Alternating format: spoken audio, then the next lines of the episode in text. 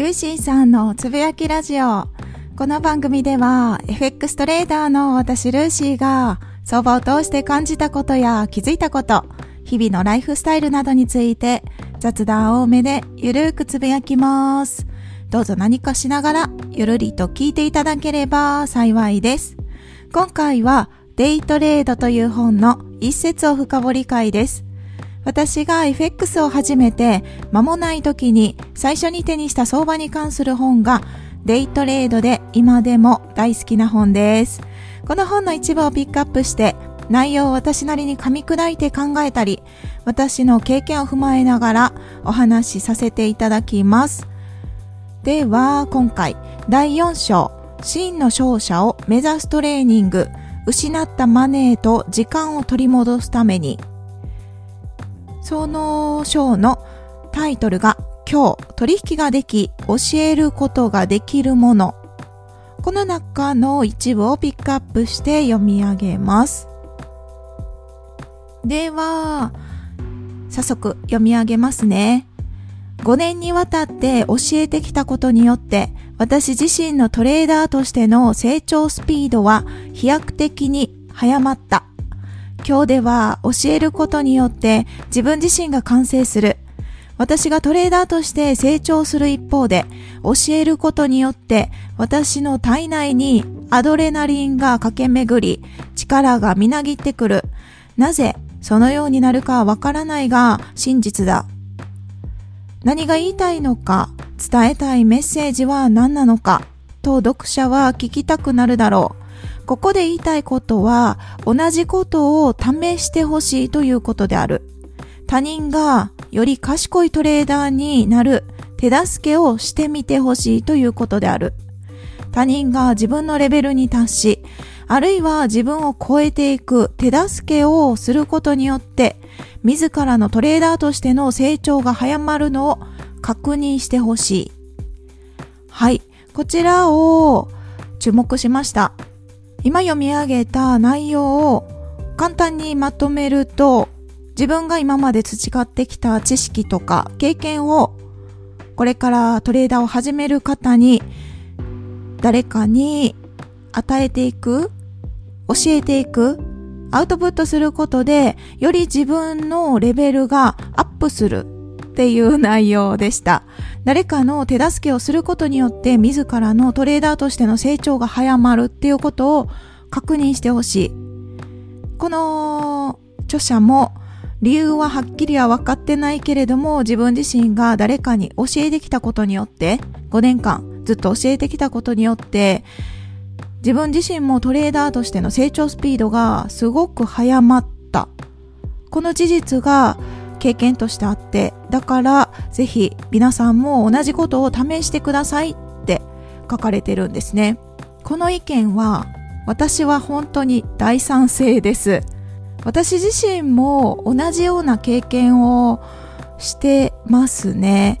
私だけじゃなくおそらく生きてる人全員同じような経験をしたことがあると思うんですね。FX だけじゃなくって何でもそうだと思うんです。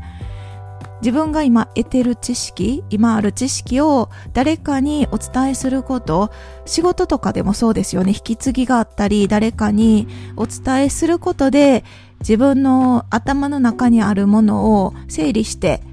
相手に伝えやすいようにこう噛み砕いて説明をしますし、自分で言語化して伝えることによって、自分はどこが分かってなかったのかなとか、どこ、よりよくより分かりやすく伝えるにはこうしたらいいのかなって逆に学びになることがすごい多くってなので誰かに教える教えるっていうほど大したものじゃなかったとしても何かを伝えるとかすることで自分の中が整理してそうさらにレベルアップできるっていうことはめちゃくちゃ私も実感してます。まさに YouTube で私がですね、アウトプットを始めてから自分自身のトレードスタイルっていうものもより今まで以上に明確になったなって思いますし、言語化を言語化するようになってから迷いが減ったって言ったらいいですかね。そう、迷いが減りましたね。誰かに教えるっていう機会は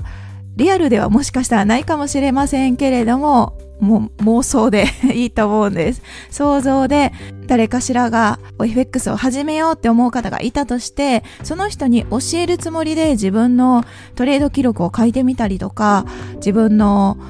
そうですね、エントリー基準を明確にして、これだったらこのチェック項目を確認してたら、その方も同じように再現できるかもしれないっていう、それぐらい落とし込んで、一つずつ噛み砕いてやってみると、自分の中ですっごいクリアになるんですね。迷いが減るってめちゃくちゃ楽ですし、そう、楽なんですよね。そう、だから勉強、今 FX トレード勉強会っていうのを毎月させていただいているんですけれども、主にアウトプットがメインなんですね。これも誰かに教えるっていう目的ではないかもしれないですが、自分の今の課題だったりとか、今自分が考えていること、悩んでること、何でもいいですが、自分の言葉で表現をして相手に説明をする。そして相手もまた質問をしてくださると思うんですよね。これってこうなんですか？とかどう考えてますか？って。それに対して自分なりに言語化して答えていく。その言葉もまた自分も耳で聞くことになるので、あ、自分ってこうやって考えてたんだっていう客観的に振り返ることもできると思うんですよね。だからできるだけアウトプットっていう、アウトプットって言葉だとすごい幅広くて分かりにくいかもしれないですが、先ほど読み上げました誰かに教えるようなイメージで準備をしたり、トレード記録を取ったりしていると、自分の成長スピードも圧倒的に早まるっていうのは私も感じていて、可能であれば想像でも誰かに教えるような感じでトレードをしていくと、それも一つの制御機能にもなるんですね。自分のチャートを開いてトレードを今からエントリーしようってなった時にもしですよ自分の隣に誰かしらがいたとしてその人に説明しながらこういう風になってこうなってるからここでエントリーしますねそしてここで価格がここまでいったら損切りします。ここになったらこういう理由で利確をします。それを一つずつアクションを言語化してお伝えすることができたらもうそれでルール完成してると思うんですよね。その繰り返しができるかどうかそう、その繰り返しができるかどうかが結構成長スピードが早まるかどうかも関わってくるように感じます。SNS でツイートをたくさんされててアウトプットをされてる方、チャートの図解的なものだったりとか、文字だけでマインドみたいな考え方、こういう考え方にするといいですよ、みたいな、つぶやいてる方も結構たくさんいらっしゃって、それもご自身にとってもアウトプットになってると思うんですよね。だからよりレベルアップできることが多いような気がします。もちろんそれが全てではないですし、情報を遮断して SNS と距離を置いてる方がうまくいくタイプの方もいらっしゃるので、自分の性格に合わせるのが絶対的に優先するべきことではあるんですけれども、そう、私自身の経験からも誰かに何かを教えるために準備をして自分の頭をこう整理しながら、そしてお話をする。そうした方が私は結構頭の中がクリアになっていいなって思ってます。だからなんだかんだ YouTube も続いたのかななんて 思ったりもしてます。YouTube リリース、動画をリリースするまでに、未だに2時間くらいかかっちゃってるんですけれども、そこはほんと全然成長できてなくて、私自身が。そう、すごいカミカミでお話をしちゃうので、噛んでる部分を結構カットしてるんですね。そのカットをせずにリリースしてもいいのかなって思ったりも未だにしてますが、はい。なんとなくそこはもやもやするので、時間をかか、時間がかかったとしてもカットするようにしてます。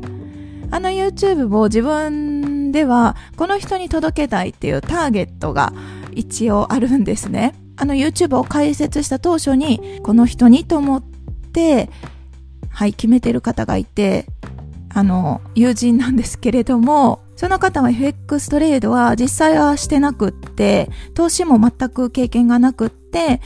もともと一緒にお仕事をしてた経験があっで、私がトレードをですね、お昼休憩中とかにチャートを見ながらやってるので、興味を持ってくれてお話をしてて。なので、FX トレードを全く、本当に全く知らない方が見てもできるだけ再現できるようにと思って、できるだけ毎日同じようなエントリーポイントを探ってる感じなんですね。それでもトレードの知識がない方からしたらいつも違うエントリーしてるしって思う場合もあるかもしれないんですがそれはそれでまあいいとして私なりには一人あの、この子にお届けしたいっていう方がいて、そのことができるだけわかるようにと思って、そんなに専門用語も使いたくないなとか思いながら、はい。なのであんまり経済指標とかファンダメンタルズ的なものも全く取り入れてないんですよね。たまに、うん、雇用統計とか、為替介入とかそういう言葉だけはお伝えはしますけれども、この時間に何があったとか、その辺も私もそんなに把握、そんなにというか全然把握してないので、ツイッターで、ツイッター見てると、今日は雇用手 OK ですよ、みたいな皆さんがつぶやいてくださってるのを見て、あ、じゃあ私もちょっと注目注意しとかないといけないかなって思って、ちらっと見るぐらいで、はい、そんな感じです。話をちょっと戻すとですね、今回は、その誰かに他人がより賢いトレーダーになる手助けをしたりとか、自分よりもっともっと上達してくれる手助けをすることこそが自分の成長を早めるって書いてたんですね。そちらを読み上げたんですけれども、よく一般的に言われるのが、何か自分が欲しいものがあったとして、何でもいいんですが、欲しいものがあるならば、その欲しいものを先に与えなければいけないっていうこと聞いたことありますかねその時にもよるのかもしれませんが、例えば愛が欲しいならば、より一層自分から先に愛を与える。それをすることによって相手から愛がもらえる可能性が高まるっていうことですね。もちろん100%返ってくるわけではないですけれども、欲しいものを先に欲しい欲しいって